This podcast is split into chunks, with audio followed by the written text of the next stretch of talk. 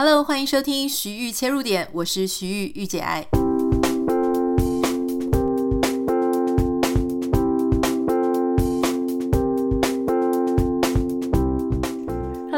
迎收听今天的徐切入点哦。嗯，今天想要跟大家分享一个我觉得蛮有意思的一个网站，不太知道大家知不知道中央研究院哦，它有一个叫做“言之有物”的网站，里面呢有各种我觉得非常有意思的主题哦，例如说，嗯，像有一些，比方说像基因啦，哈，或是像一些什么，呃，量子密码啦，就是有一些科学的，哈，或是包含像人文社会的一些研究呢，都会在这个“言之有物”。我想很简单，它就是中央研究院的各种研究成果集结一些近况哈，它就会把这些科学知识呢，或是说一些人文社会科学研究的知识就放在上面。那你可能会觉得说，呃，像这些科学知识啦，哈，或是一些研究会不会很无聊？呃，我在这边上面呢，就看到一个我觉得非常有趣哈，呃，可以跟大家分享的一个题目。它的标题叫做说：“谁说婚姻只是一张纸？”问号，争遗产、政治对抗、监控枕边人、秦汉竹简的婚姻律令。这个文章非常的有趣哦，所以这个呃，国家地理杂志呢，它也就是转引了这个文章到他们的网站。我觉得它非常有趣哦，因为它让我想到之前有一个网友呢，就问了我一个问题。这个问题当然是非常的怎么讲呢？就非常的空泛，然后非常的广泛。呃，他就说，呃，突然想到说，哎，为什么？呃，可能他跟他朋友在聊天，那他朋友就跟他提到说，呃，为什么女生就是要嫁到男生家？啊，男生娶女生？我觉得这个应该算是还蛮，呃，怎么讲呢？就是非常必考的考古题。就是所有的，呃，谈一些什么女权啊，或者谈一些两性平权啊，就要讨讨论说嫁到底是嫁过去还是嫁过来哈。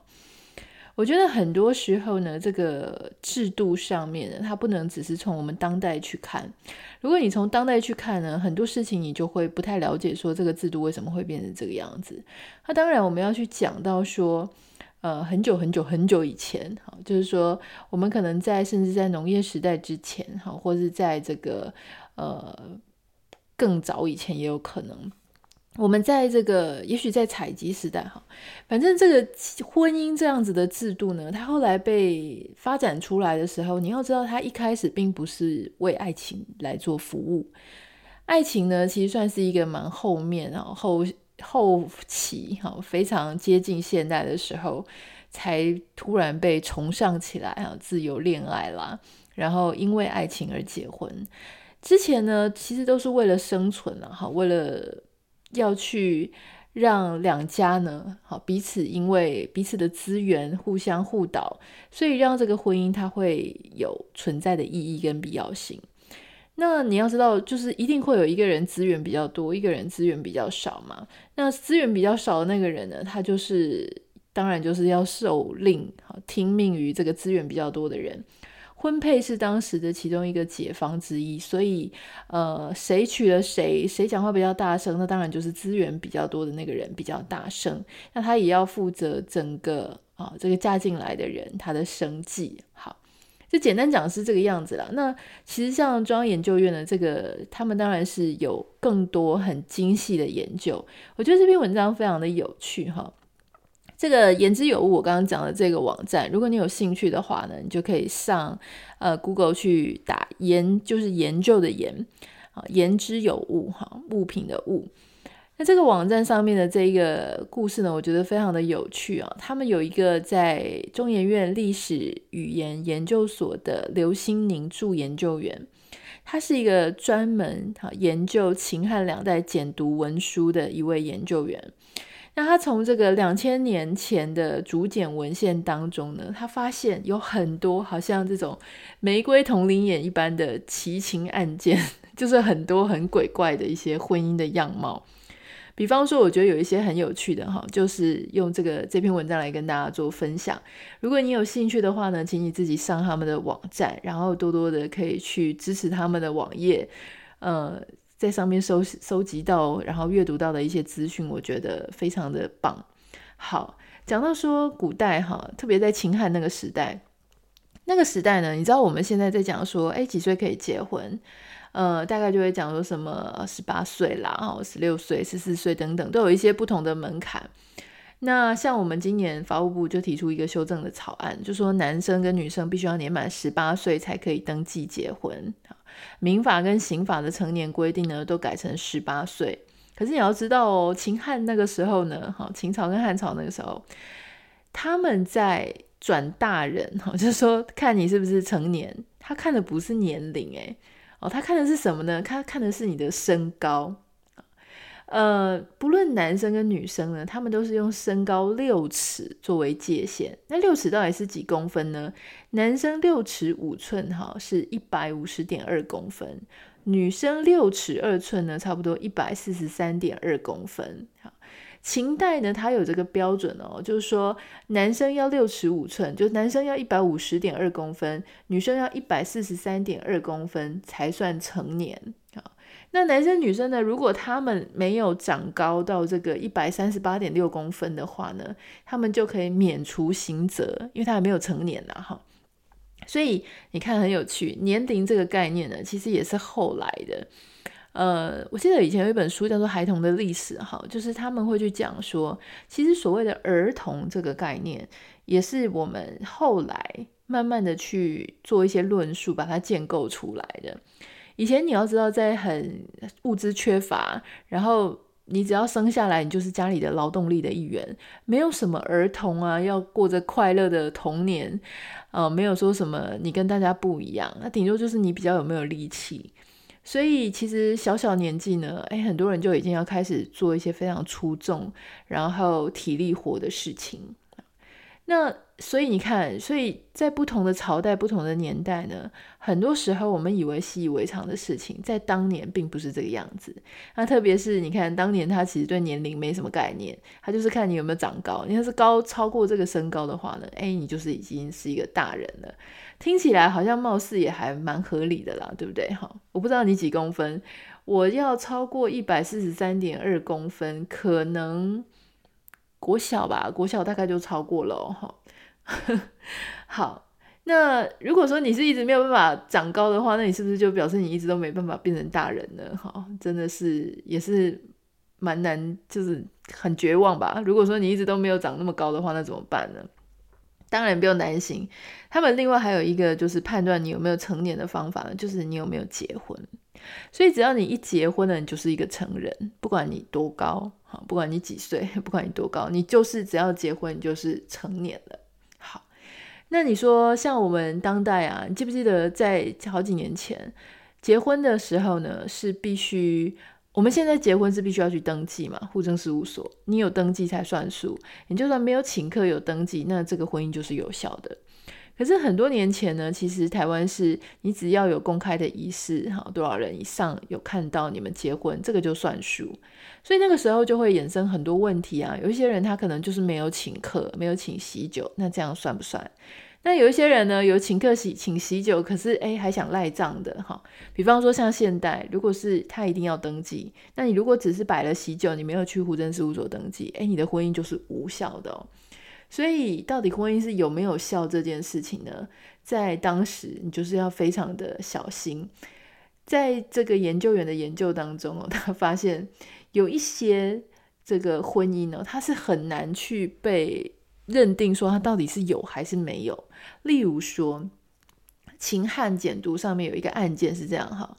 这个主角是一个奴婢哈，他名字叫做婉，就是温柔婉约的那个婉。他在他早年的时候呢，被一个好心的大夫收留，在家里就变成了奴婢。那收留当然不是那么简单了，他还帮这个大夫生了小孩哈。我觉得那个年代真的是很妙，就是好像不管是奴婢啊还是什么，都可以发展成一个可以生小孩的关系。好，我不是专家，我不是我不是古代研究历史专家哈，所以我不知道是我的。误会吗？还是我总觉得好像家里只要变成什么奴婢啦，然后收回来就随时就可能要生小孩哈。好，那好，总之这个婉呢，他就帮这个大夫生了小孩。那事实上呢，秦汉法律哦，它其实是允许一夫多妻的哦，就是你不管是大太太，你是侧室哈、侧妻，你都是可以受到法律保障的。可是，如果你没有经过结婚，哈，你不是一个明媒正娶的，例如说像婉，她就是个婢女，诶，有点比较模糊暧昧，因为他们没有登记结婚嘛。当然，后来发现说这个大夫呢，当时有解除他的奴隶身份。可是你解除他的身份，你没有给他一个新的身份，那他到底是不是你太太呢？所以这个大夫他死之后呢，哈，呃，就发生这个争夺遗产，他们家的家仆哈跟这个婉，他们就开始吵架，就说，诶，他们到底是不是可以获得法律的保障？所以你看，像婚姻，它就不是只是一张纸啊，后面还有太多的权利、义务、财产，各式各样非常落实在生活各种实质层面、务实物质的部分呢，这个其实都是有关联的。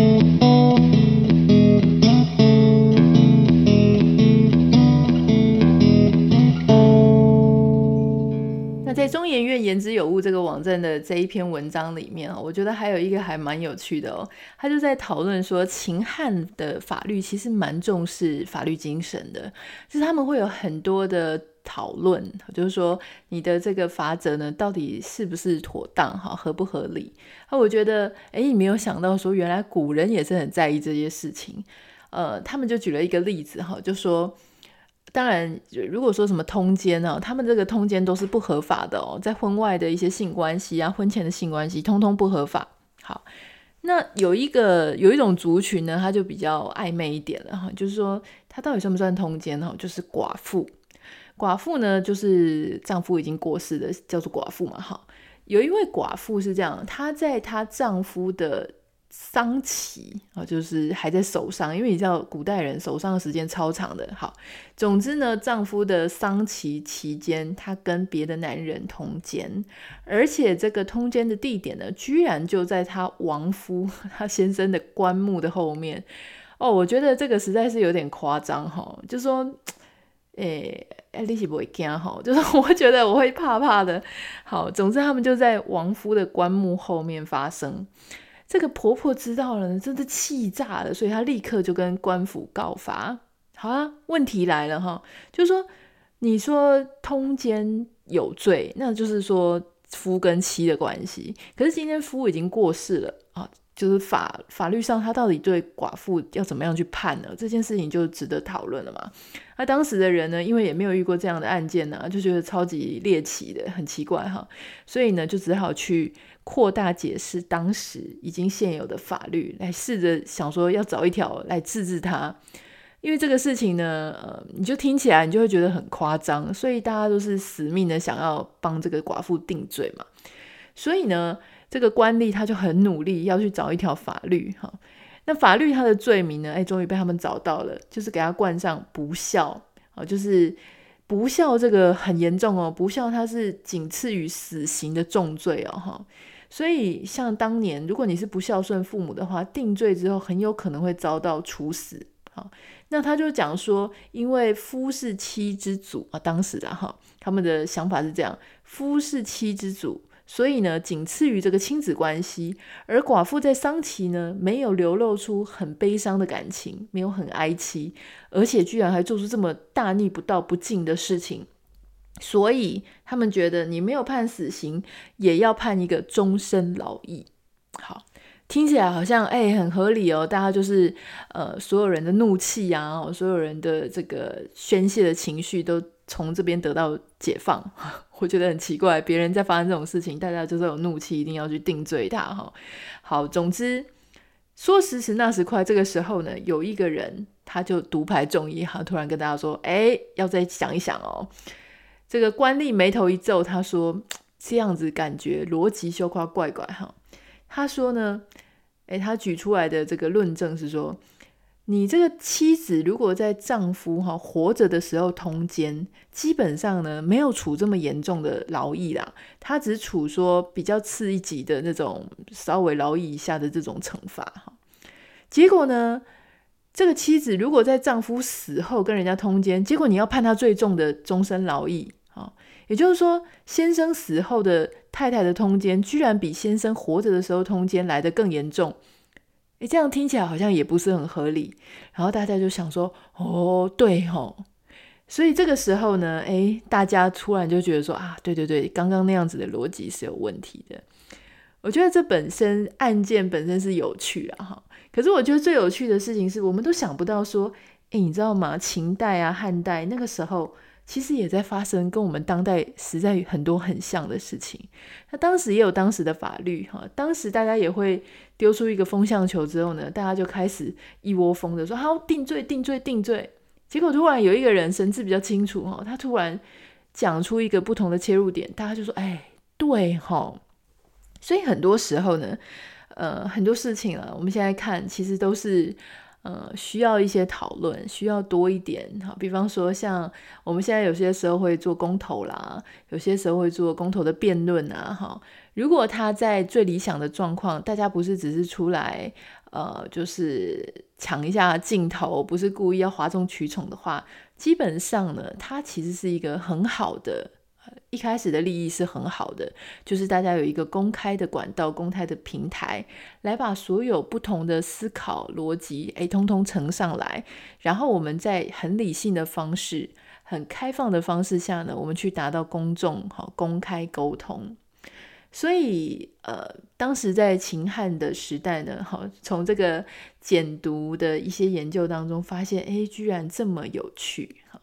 所以，如果你也有兴趣的话呢，其实我很推荐你可以看这个中研院的言之有物的这一个网站。那它里面当然还讲到很多其他的，比方说，诶，那个时候呢，很多这个齐国啦，哈，然后呃汉帝国啦等等，就是有一些藩国啦。呃，他们都不愿意说让自己的国民去跟其他的藩国通婚，因为会导致人口外流。所以当时如果你是爱上外国人，爱上其他地区的人，诶，那个是犯法的哦，不像我们现在这样子。我们现在呢，爱上外国人，顶多就是被酸民哈酸说你这个佛佛齿，就是说你这个喜欢老外。那可是当时是真的不行，因为当时这样子是犯法的哈，所以。我觉得有一个非常非常让我很觉得很惊艳的是，当时在秦汉时代有一个非常超前的观念，就是说，当时啊，他们有一个法律，法律规定说，你这个官员跟你辖区内的女生，哈，你们如果结婚，那就是犯法的。也就是说，现在哈，我们这些，比方说，好，假设我住在新北市，那这个新北市的官员呢，如果要娶新北市的民女，新北市的女性，那是不是北塞哈，就是不可以。为什么不可以呢？因为他们会担心说，呃，这个地方的官员如果说跟地方的人联姻啊，哈，或是这个结婚，很怕是因为官员用了权势去威逼，怕会有权势性侵的问题。所以你看，在那么那么早的时候，他们就已经开始在担心说，诶，会不会官员呐、好富豪啦，他们会因为自己身上的这个权势比较多，所以他就会造成说他比较好，好，别人可能会怕他，会怕他的权势，会因为一些权力关系，所以呢，不管是强硬的拒绝，或是被动式的拒绝，都没有办法拒绝对方的淫威，啊。所以我们就想到某某在这个高雄市政府的某官员哈，他就说，嗯，有什么关系吗？他作为这个某局长哈，那他跟呃记者发生关系，这有什么问题？哈，这个问题就是说，你到底有没有用更高的标准在对待你自己？在秦汉的时代呢，其实他们就已经思考过这个问题，就是说，嗯，因为你身上有权力，所以你就是跟一般人不一样，你必须要有更高的操守，而且杜绝，我们就尽量杜绝这样的关系。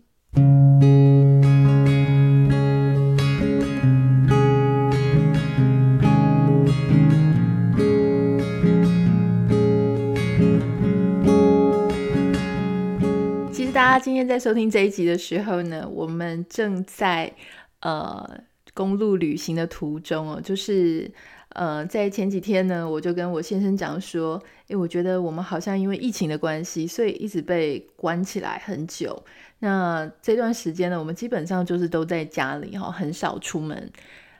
呃，狗狗来到美国之后呢，其实我们一直有一个梦想，就是想要去做公路旅行。你知道美国的，因为地方很大，所以你去一个呃，不管是跨一个州啦，哈，你就是开车要开很远。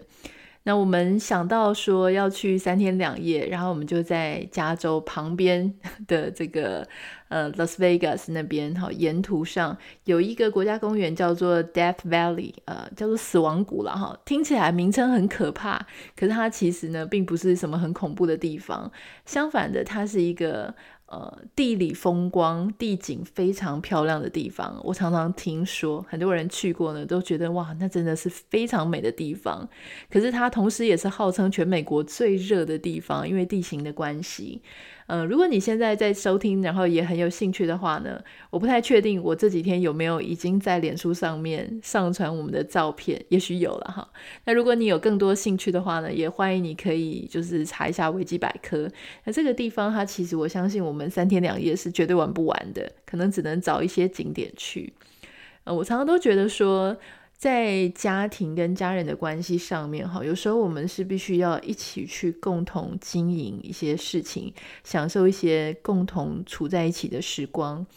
我觉得以前在台湾呢，最困难的事情就是因为礼拜一到礼拜五已经非常的忙了，六日呢又跟什么好姐妹啊约了下午茶，所以其实常常给另外一半的时间就常常是不完整的哈。那有一些时候呢，又是因为家里有小孩，所以所有全家人的重心呢都变成在小孩身上。